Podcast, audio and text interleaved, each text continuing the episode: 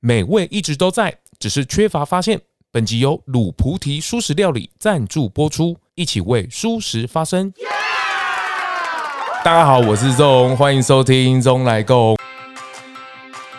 绝对没有一个东西说对哪个身体一定是好的，或是对大家都好，绝对没有那样东西。那那种仙丹哦，只存在神话中。嗯、我觉得正确的中医，它不是要你天天补。当你觉得自己有在认真生活的时候，你自然就会更喜欢自己。它是因为村上春树这本书踏入书史的这件事情，这更引起了我的好奇。人家看村上春。每周四下午四点更新，我现在真的已经上轨道习惯了。那我因为制作节目的关系，好，那我来到了池上。那从去年十二月开始吧，十二月、一月，然后我现在录制的时候是二月，来到这边也透过制作节目的关系，认识了很多很厉害的人间高手。那我今天特意呢来找了这一位，这个听说是中药房的店小二，自称是店小二啊，不过那家店是他们的啦。我们请这一位大神跟大家打个招呼。嗯，大家好，我是店小二。姐姐，你报上名来吧。哦、好，就这就是我的名字，我是玉芬，然后姓那姓氏就不透露了。哎，姐姐也不简单哈，从这个那那时候跟你听你家里面这个中药行的故事也是。不容易，爸爸也是从对，我爸爸是从中国大陆游泳到香港，然后从香港上岸之后，等在那边等着我爷爷寄钱过去，才有钱买机票到台湾来。那时候你都还没有出生，当然当然，是是是，然后就一路在池上这边开了这个中药行。是的，是爷爷先开。是，然后等爸爸过来，就扶持我爸爸接接手这家店。是，然后一路到现在。嗯，对，所以我们这边算是第三代了。第三代了，是的，是是是，然后他们是真的游泳哦，没有船哦。对，而且那时候因为很多人游泳，其实都有一些心法啦。当然就是说游泳之前要先锻炼，要先锻炼体能，每天都得慢跑啊。然后要趁天黑的时候，看着香港明亮的夜明珠，然后朝着那个光亮游去。然后下水之前，记得先把衣服脱掉，防止 防止阻力太大。所以最后只就是做简单的。衣物还有袜子，上岸的时候脚才不会被石头划破。对，还要穿着袜子，对不对？对，衣服还好，是袜子一定要穿着。袜子非常的重要。是，而且那边还靠岸，还有人会去接应。对对，对，当时当时的那个血泪史就是这样子。然后他们接过去之后，家人还要来领，要付钱的。对，对，因为他提供膳宿嘛，让你在那边休息，所以家人要拿钱去赎。爷爷爷是本来在对岸那边就会中药这件事情吗？对对，我们本来就是在那边，爷爷就是从事这个行业。然后当时因为要去要要去泰国访。那算算是访亲呐，因为我们在泰国那边也有亲戚，是，然后他们就几个朋友，五个，嗯，就从那个广东那边坐船途经台湾，就留下来游玩，就一游玩发生战争了，就回不去了，哦，然后就大家就留下来想办法生活，然后我爷一开始是在码头那边当苦力，我当苦力，对，当苦力，然后慢慢的积攒到一笔钱之后，就先顶下别人的药房。哦，然后就继续继续做这个行业，哦、然后有有赚到钱之后，先把老婆接过来，老婆优先，对，先安泰做。哎，当时我的伯父还有父亲已经在大已经在大陆出生了，所以当时是那个奶奶。先过来之后，所以回到到台湾之后，又把长子第二个接过来。我爸爸就一个人留在大陆。对他，他是三十多岁之后才想办法到香港，我爸爸才把他接过来。因为那时候战争已经如火如荼了。是哪一个战争呢？哦，很多战争，对不对？呃、就二战啊。二战哦，是是是。哎、嗯，这一段故事也都是听你爸爸去诉说。没有啦，其实其实我爸爸他们过来之后还有。还有那个国民党的问题啊，所以他他们那个年代人是不太谈政治的，是啊，就是就是这么这么的偷听着，然后他跟别人谈啊，或者是或者是我妈妈转述。哇，他不只是中药行，而且现在的中药行，池上这边也很好玩，是这边有几个宫，这个有几边庙哦。这嘿对，那时候爷爷他们来到池上之后，就是那个庙，池上池上的那个。福德宫土地公庙非常的灵验，然后就很多人想要想要求神。求神拜佛求药签的，然后我我爷爷跟几算是就是中医的朋友，对，就去庙里面一手一手的把那个药签写下来，就跋杯了，对，跋杯就是他就是大概比较常用的药，他就写下来，然后就就是这样子慢慢慢慢就建立了一间庙，就是土地公庙，就大概一百百一十手左右，然后后来另外一间玉清宫比算是比较新的庙，他们也有同样的药签。然后就更复杂了，因为他们还分男科、女儿科，哦，还这么细哦。对，眼科，对，所以所以所以花了更多的时间，然后就建立了这个要签系统。所以它就是很像我们去问签几号几号这样子。对，然后有一本相对应的书，你抽求到签之后，你要问他说这支签是不是是不是要给他的？所以博不会同意之后再问说有没有要再多要签？因为这我我不是知道很详细的，但是有有那个那里面的妙处会协助大家，但是。现在已经不鼓励大家去求药签了，是是是，毕竟神明哦不是医生啊，所以是了，还是要人类智慧的判断呢，跟中医师的辅导啦，是是是，而且他他拔是要拔，几波给啥？现在啥？哦，你没有去参与，对对，因为光是抓这个帖子就抓来不及了。因为我们没有实际上去拜拜，这也有一个典故啦。因为以前我爷我我奶奶其实也非常的虔诚，初一十五会去庙里面上香。嗯，嗯，但是有一次她去拜拜的时候被乡亲考 C 了。她说：“医生娘，你这么虔诚来拜拜，是不是祈求我们大家都生病，你们家生意就会好啊？”这样也会被念？对，从此之后我奶奶就不敢去拜拜了。啊，这样也不会被人家说三道四，这也是很奥妙的一件事情呢。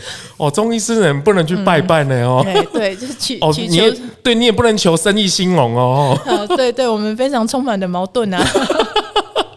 哦，对哦，你们不能住在庙里，就跟现在医院不能带这个凤梨啊进去一样。哦，哇，你也真的是很很很好玩呢哈。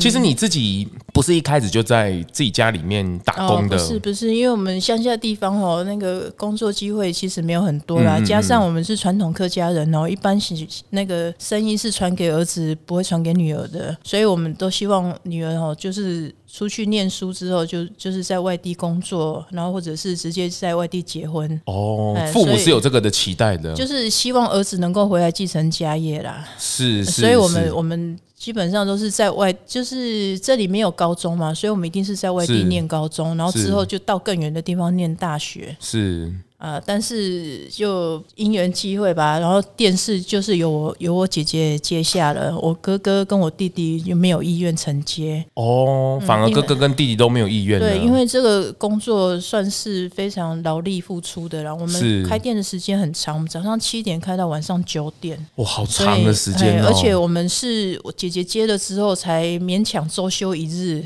以前我爸爸只有周休半日。哦，半日。对，所以 所以在。乡下的地方讨生活，大家都觉得你有钱赚就好了，休息干嘛？哦，是他们都在求生存的，那时候求到怕了啦。嗯，这可能是他们的思考模式啊。是是是，但是我们实在不愿意这样子当生活的奴隶。是是，这上次也是姐姐中医的这一段，嗯、我我最后再请教一件我一直疑惑的一件事情。那既然姐姐提到生活这件事情，其实姐姐有一个很很好的兴趣哦，就是骑脚踏车。是的，我这我我也是因为制作节目的关系，我跟我们的这个乡长子燕根哦，我也是在池上也骑了几次。嗯，我姐姐也是一样，这骑脚踏车，他们都是骑好几百公里。没没没没有吗？没有吗？要一百一百至两百或三百之类而已啦。没有没有好几百了，好，这也不就好几？你刚喊了三百了呢。哎，骑脚踏车它它带给你的乐趣是什么、啊？哦，第一个它的运动强度不会非常的大，嗯，但是它可以把你的时间拉得很长，嗯嗯嗯，所以你就可以很轻松的怎么讲运长时间运动后，你的那个身身体不会那么疲惫。嗯嗯，嗯，但是但是该运动到的肌肉都运动到了，是。不像不像健身房这么这么重度，然后短哎，对，太短，嗯然后那个怎么讲，脑内啡可能还来不及释放就结束了。然后我们这个基本上骑完两百之后，大概都接近十二个小时了。我骑完两百，对，身体非常的舒服，哦，非常的舒服。是的，而且隔天也不会有任何酸痛感，跟慢跑的感觉又不一样，哦、不一样，慢跑强度可能更强一点。是，哎，因为我们常常像比如说陡坡上去，虽然速度慢，但是下坡的时候你就很轻松，对，非常的放松，你就让它滑就好了。是，就不用像跑步一样、嗯、一直都在出力，随时随地都要出力。而且他看的风景是很有限的。嗯、对对对，没错。然后骑脚踏车可以往前长很骑很多。哦、我们我们这里又非常适合骑脚踏车，是因为这边海岸山脉从台东到花莲的海岸山脉中间有六条过海岸山脉过山道，是，所以你随便 O 型、S 型，什么型都行，都行，只要你有体力，有一台脚踏车，你都可以去享受。爬爬坡也有爬坡的乐趣。是，骑脚踏车的时候，姐姐都不会怕无聊吗？嗯、哦，不会呢。但我觉得它有一点像是，有一点像修行啊，就是跟自己面对面的那种感觉。有时候你会被风景会被风景吸引，是，但是大部分的时候你在跟自己对话。是，嘿，那个很多念头、很多妄想就会一直出现。你会想着，待会我要告诉谁说我我经历了什么事啊？事实上，当当你这个过程一结束之后，你就忘光光了。他跟他跟这种开车啊，嗯、然后开快车然后去绕，他的感觉是不太一样的。哦，这我我没有开过快车，我不清楚。哦，如果你 如果你迷上了重机，我看你姐姐也是不得了的重机手啊。嗯、是是，你你最长骑过几个小时啊？就我就是参加过那个花莲花莲办的回蓝三百，是一共一共含休息骑了十四个小时，十四个小时，对，就三百一十公里。而且我我发现有一件事情，就是他们不是求快哦，不行，他们是求一个稳。要配速的，哎，对，没爆也那个不能快啊，因为会自自己本身会爆掉。我们这边的地形又不是平坦，上那个坡度非常的上上下下很多。对对，如果你你一味的求速度的话，身体受不了，有可能会抽筋，或是直接 直接就昏倒了。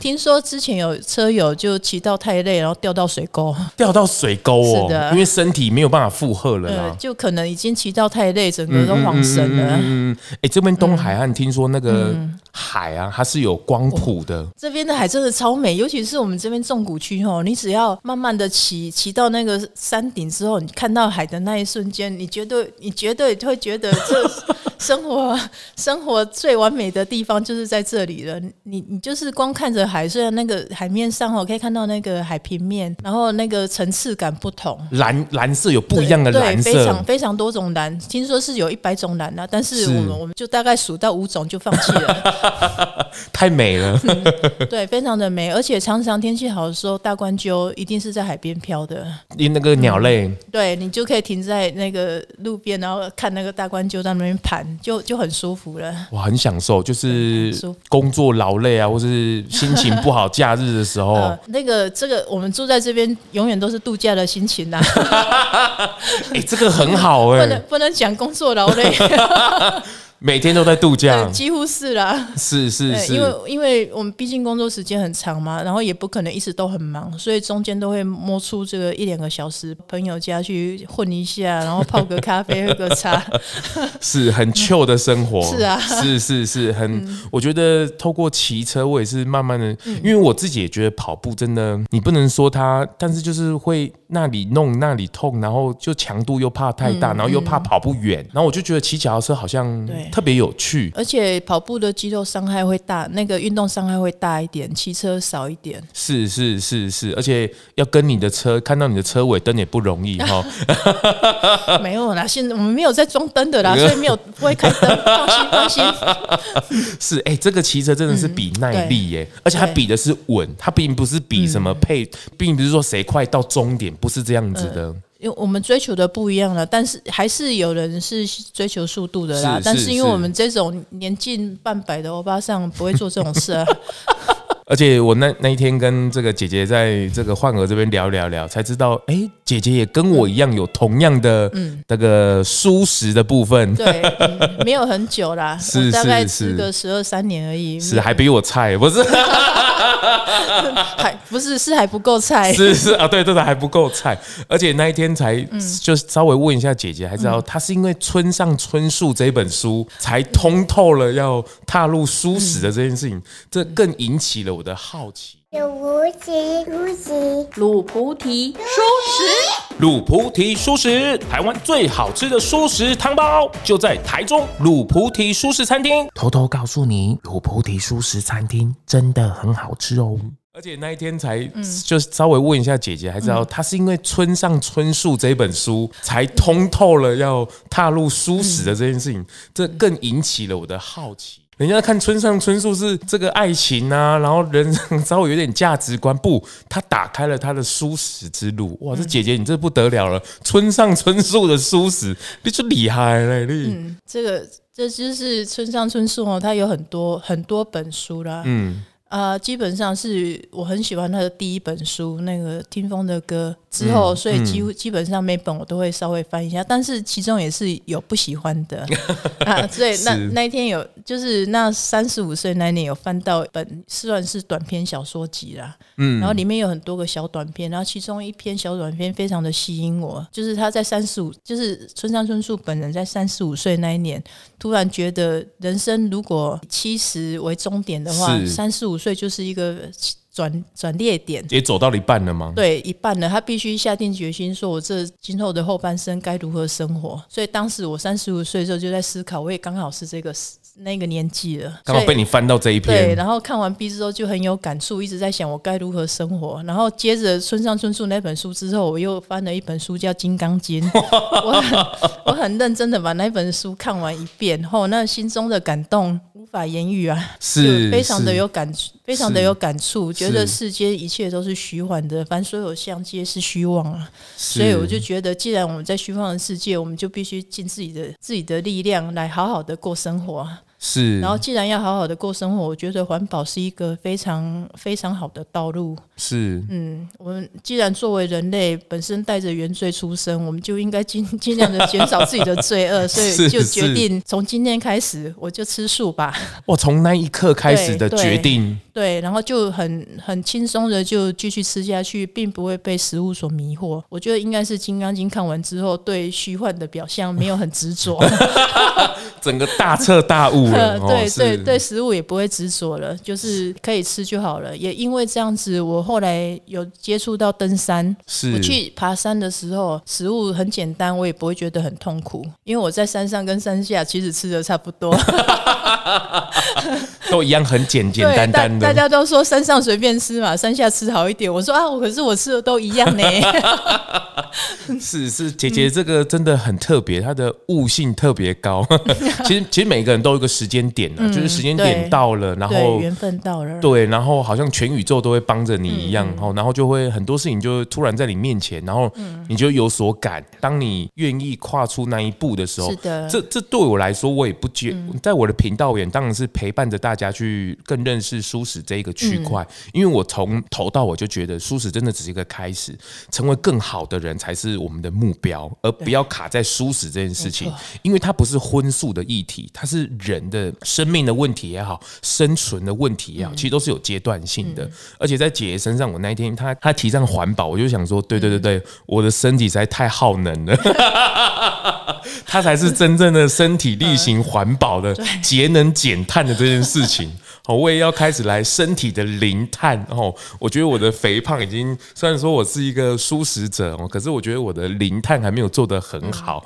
在姐姐身上这件零碳的这件事情，哇，这做得很好，而且他要骑脚踏车登山呐、啊，然后又做中药铺啊，然后又吃素食，哇靠，我我到底还可以做些什么呢？哦、关于环保，真的每个人能做的事情不多，但是每个人都有自己的一份力量。是，像我常常自己会去主动的净滩。是。像这个大年初二，我本来我我们的饮用水会去玉长公路载，是，然后我想说单纯去载水一趟有点浪费时间，我就直接跑到宁浦的海边，就是玉长公路一出去的那个非常棒的海，东海岸的海边，对，就是玉长公路一出去那个海滩非常的美丽，它有一个小小的海湾，然后我就想说我去那边捡垃圾吧。结果我去捡的那一片沙滩上，刚好可能是前一天或是清晨的时候，他们本地人在那里开趴了，满满的啤酒罐。哎呦，幸好我去捡了，不然风一吹，不更难捡。是它掉到海里啊，或是它不知道飞去哪里，非常又可以伤害更多。没错没错，然后而且那一片那一片海滩很美丽，就就那一个区块很脏乱的话，大家就会觉得很讨厌。所以我就捡了大概三十三十个那个铝罐，然后一满地的卫生纸。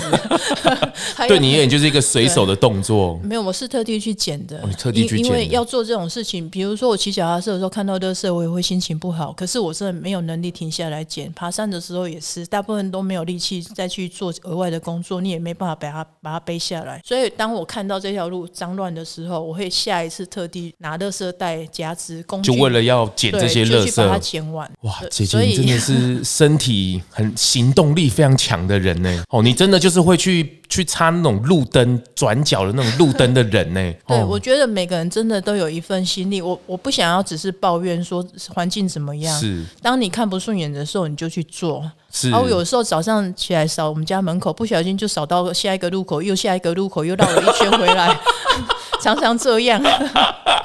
扫一扫，说：“哎，怎么整个池上都被你扫完了？”我我尽量不要了，因为这样真的太花时间了。然后我的我的那个休息时间真的没有很长，所以我尽量就是能能做多少算多少。但是我我觉得有一件事情非常的重要，就是不要抱怨。当你看不顺眼的时候，你就去做。你也不要去怪谁。对，因为因为会丢的人就是会丢，不会因为你说他两句他就不好意思。是，所以就做你能做的，然后不要抱怨。姐姐对于这件事是很自在的。对，没错，就就是做你想做的事情，然后不关别人任何事。是是，然后你也做的很自在，嗯、很开心。对，没有错，没错。当当你觉得自己有在认真生活的时候，你自然就会更喜欢自己。这几年也是大家关在台湾之外，嗯、或是疫情的关系，啊、这其实大家还是很不懂得怎么叫生活。嗯。哦，这件事情特别在这一两年，或者是三四年，嗯，特别是年轻人就会觉得什么找自己啊、做自己啊、嗯嗯、生活啊这件事，其实大家都在寻寻觅觅，对，可是忘了就在你的日常里面。对，没错，那个找自己，我我有我以前年轻的时候也是会这样说，因为有那个 Fido Dido 嘛，他有、嗯、他说他就是说做自己啊，是是，是。然后我那时候很疑惑，什么叫自己？我真的会喜欢原本的自己吗？所以。当你在努力寻找的时候，你一定可以找到一个更好的自己。所以，并不是说把自己的惰性挖出来就叫自己，因为那那就叫原罪。我们必须要要把那些原罪剔除之后，那个完美无瑕的自己才会呈现出来。是这个。姐姐都是一直在学习，对，没错，每个人都是不断的在学习，是。让让自己去去怎么讲，更贴近，更贴近土地，更贴近生活，不要不要怕弄脏自己的手，因为因为任何事情都必须有人做，是。劳动这件事情，我也是在这一次节目的关系来到池上这边，当然节奏一定会慢下来，嗯、慢下来的力量哦，然后。劳动的力量，嗯，我觉得跟我的家庭环境也很有关系。就是父母的身教，他们真的就是纯粹的劳动，是的，就这就是他们的日常嘛。每天几点起来就是几点起来，也不会因为前一天狂欢，然后怎么样，他隔天睡觉起来就是这个时间。他就就是做这同样这件事情。我们的上一辈啊，他们他们就是不断的在想办法活下去哈，就忘了忘了怎么玩乐。是，所以当我们开始在玩乐的时候，其实跟老人家有很大的冲突。他会不了解为什么你要浪费时间去做这件事情。但是这个还是需要，就是怎么玩或者怎么去体验，这需要去过程的。哦，这这要非要非常努力的学习，而且还有还有不断的冲突。我要说服他说，我已经我已经很大了，我可以决定自己的生活。我感觉你这冲突也是不小的哦，哦。对，尤其是乡下的地方，他不懂为什么你要去做这种无意义的事情。是是，不懂你为什么要骑脚踏车骑那么长，嗯啊你。你如果有那么多力气，你就去菜园里面挖挖地嘛，去去 锯树啊。但你但你吃素食这件事，他们反而不反对。哎、欸，他们有说有有在抱怨，他又怕我营养不良，主要主要是这样的，而且他会觉得他们其实有一点罪恶感，就是他们他们觉得他们在吃肉是比较好的东西，是，然后为什么我不能吃？然后他会觉得自己不好意思在我的面前吃肉，一起给他拍谁了？他会假假喝啊呢？对，他会觉得不好意思，我还要一直说服他说没有关系，我真的不介意。是 是，这个吃素食大家的过程大同小异，然后旁边的人的看待，我觉得还是回到自己啊，就是你怎么最舒服自在，我觉得那才是最关键的。对，就是你面对他们的，你就笑笑的跟他们说没关系就 OK 了，越自然越好啦。对对，你活得越开心，他们反而越越自在了哈。没错，反正就一段时间嘛，习惯就好了。渐渐的，他们也会习惯了，是爱格安内啊。他们自然而然就知道炒青菜，然后就就是单纯青菜给你就行了，不要介意，就就你就吃炒吧。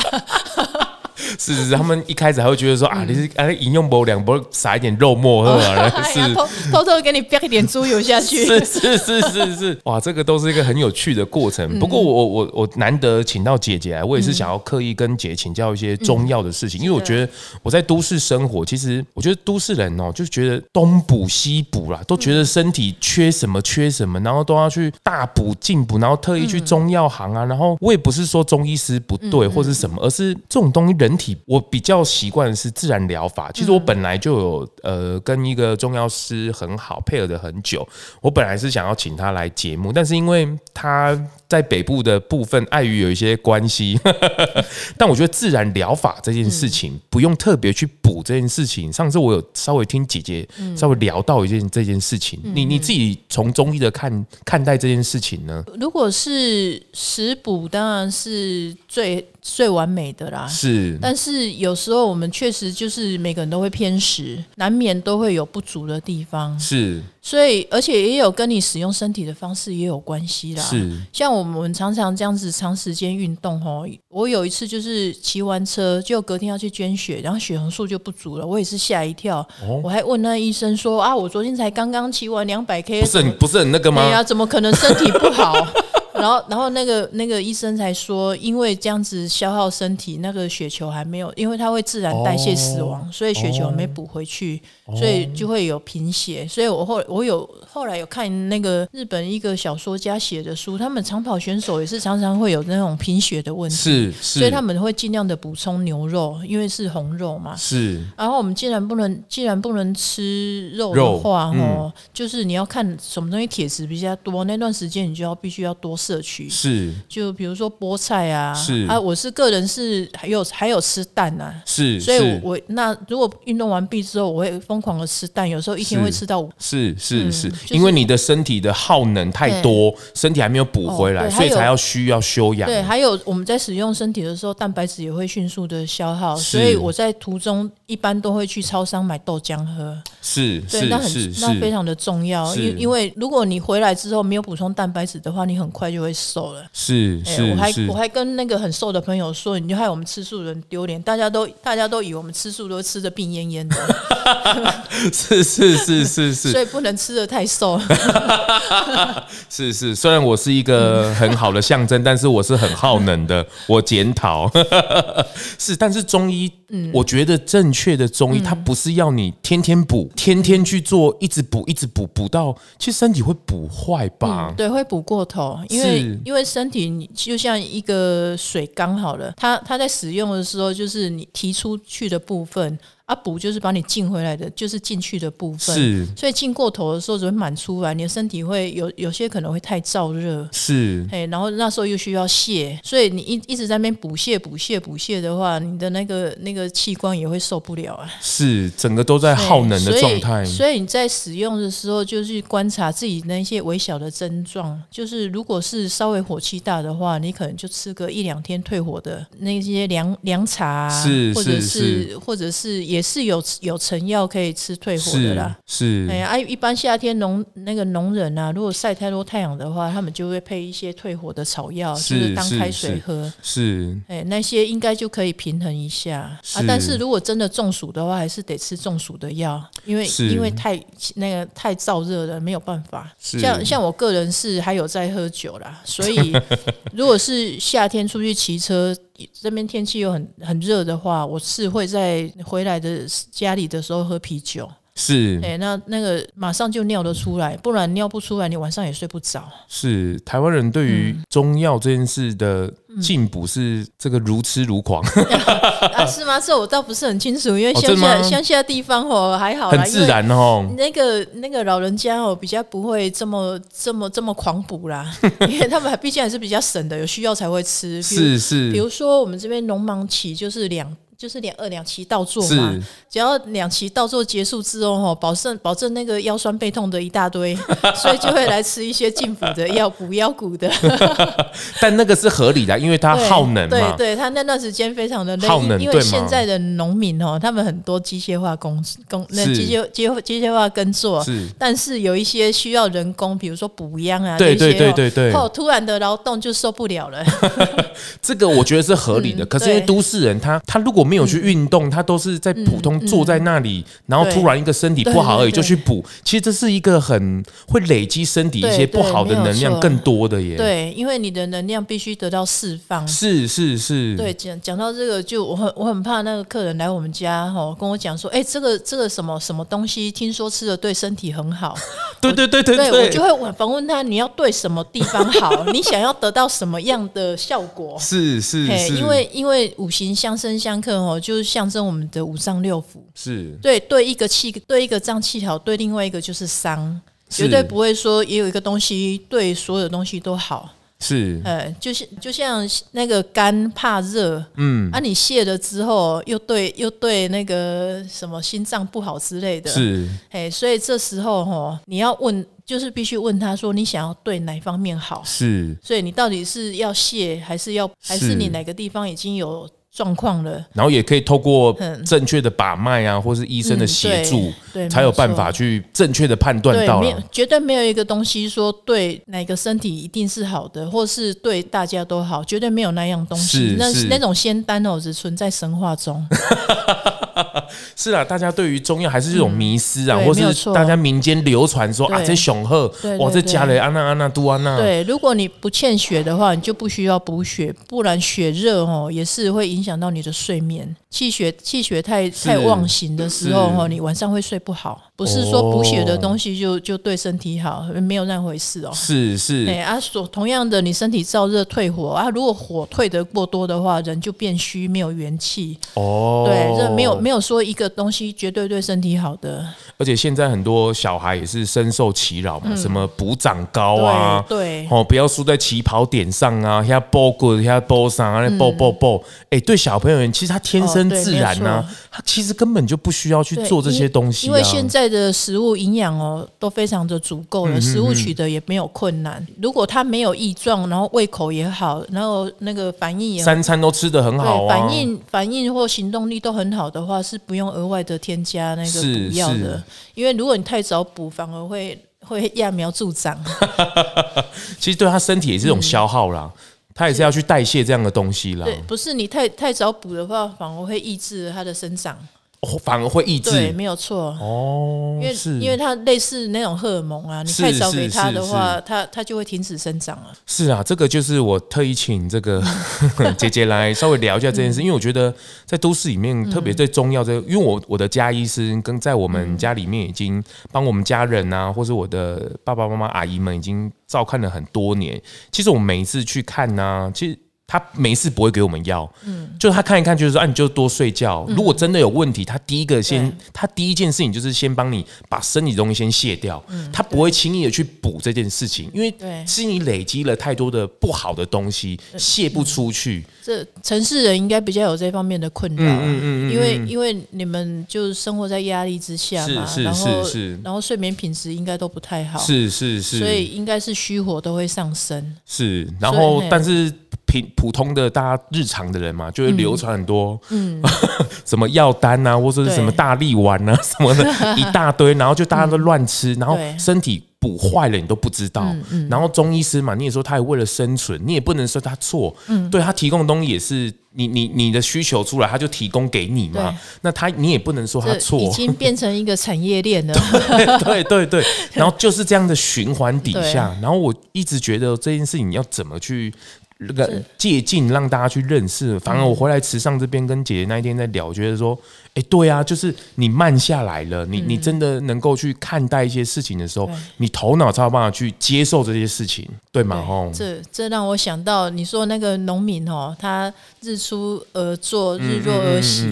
他的生活都是在工作中，嗯嗯，然后我们跟他的差异就是，我们坐一坐会抬头看看云，会听听风声，然后不小心不小心就是就在旁边看起书来了，然后就忘记工作，这就是这就是我们跟老人家的差异。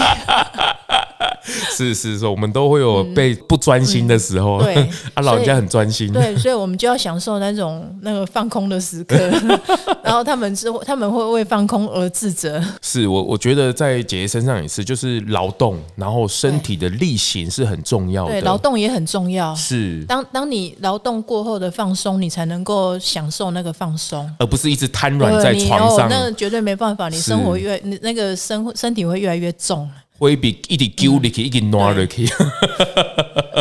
是啊，那个 Navy 也是害了我们一直待在椅子上或床上，让我们都不想起来。这样是是是，对啊，是啊。这个我觉得，我觉得姐姐在三十五岁这件事情也是一个很大的转折哦。从从思想整个打开来，然后接触到《金刚经》也好，或者是村上春树也好，我觉得更重要的是姐姐的身体的力行去感受这件事情，而且不用去在意旁那旁边的眼光。对，其实你应该更多 focus 在自己的身上。对，没有错，因为因为三。三十五岁之后，是我自己说的。三十五岁之后，当你决定要做什么事情的时候，你会非常的清楚。后来我这样子持续，就是慢慢在做，因为有很多不懂的地方，你会慢慢的去收集、收集资讯，然后身体力行。到突然到了四十岁之后，你就能领领悟到那孔子说的那句“四十而不惑”。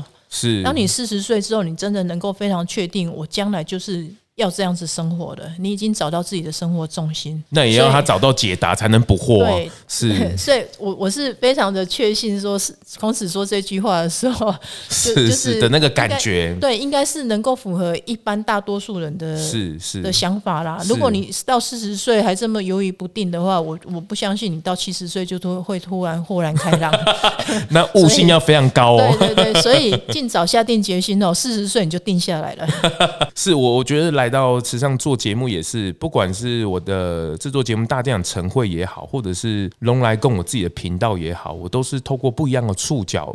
透过 Podcast 这个媒体，我觉得很接地气的，然后很很聊天的，很很自在的去跟大家来做学习。那特别来池上这边，我觉得慢下来，然后一个很自在，然后真的就是劳动的这边，你也没有办法去做。我们慢点采访也都是用走的哦，也是骑车的，骑脚踏车去绕啊，然后去去跟大家碰面也是一样，真的是人跟人的接触啊，然后聊天，没有去太隔阂或是太有防备心的这个状态，我觉得一切。一切都是那么样的自然，那么样的好玩，跟有人情味，这都是在都市里面很长的时间，或是你已经忘记了，或是你回到大自然才有办法去 想到的，或是你等到有一天退休了，然后去那才有办法说“我奈安呢”，或者说我才可以回想过来的。但是我觉得偶尔台湾不大嘛，我觉得还是偶尔回来这个后花园这边。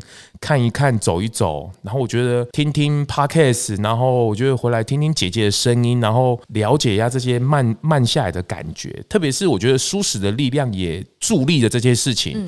好，因为你身体已经。不再负担太多的东西，但我也不是说荤食不好或什么，因为这个是选择的部分。但是确实，因为它毕竟是大地的礼物嘛，这个就是天，这个就是天地人万物，它给我们的礼物，给人生活下来最低的一个养分的部分嘛。所以我觉得能够回归到这个部分，然后再去回想自己，我觉得这是很棒的一个循环哦。所以我真的觉得不是结束，它真的是一个开始，因为让你可以懂得更身体力行的去学习，为。一个更好的人，而且素食真的不只是只有吃而已，后面带来了很多的事情，是我们更要去努力去练习哦。那节目的最后，姐姐有没有想跟大家再说说的？想要分享一个我生活小经验呢、啊，是就是我我大概七六六七年前回到池上，那时候刚好就是要经过夏天了，天气天气非常的炎热，然后我就突然想到，哎、啊，我既然要节能减碳啊，我就不如去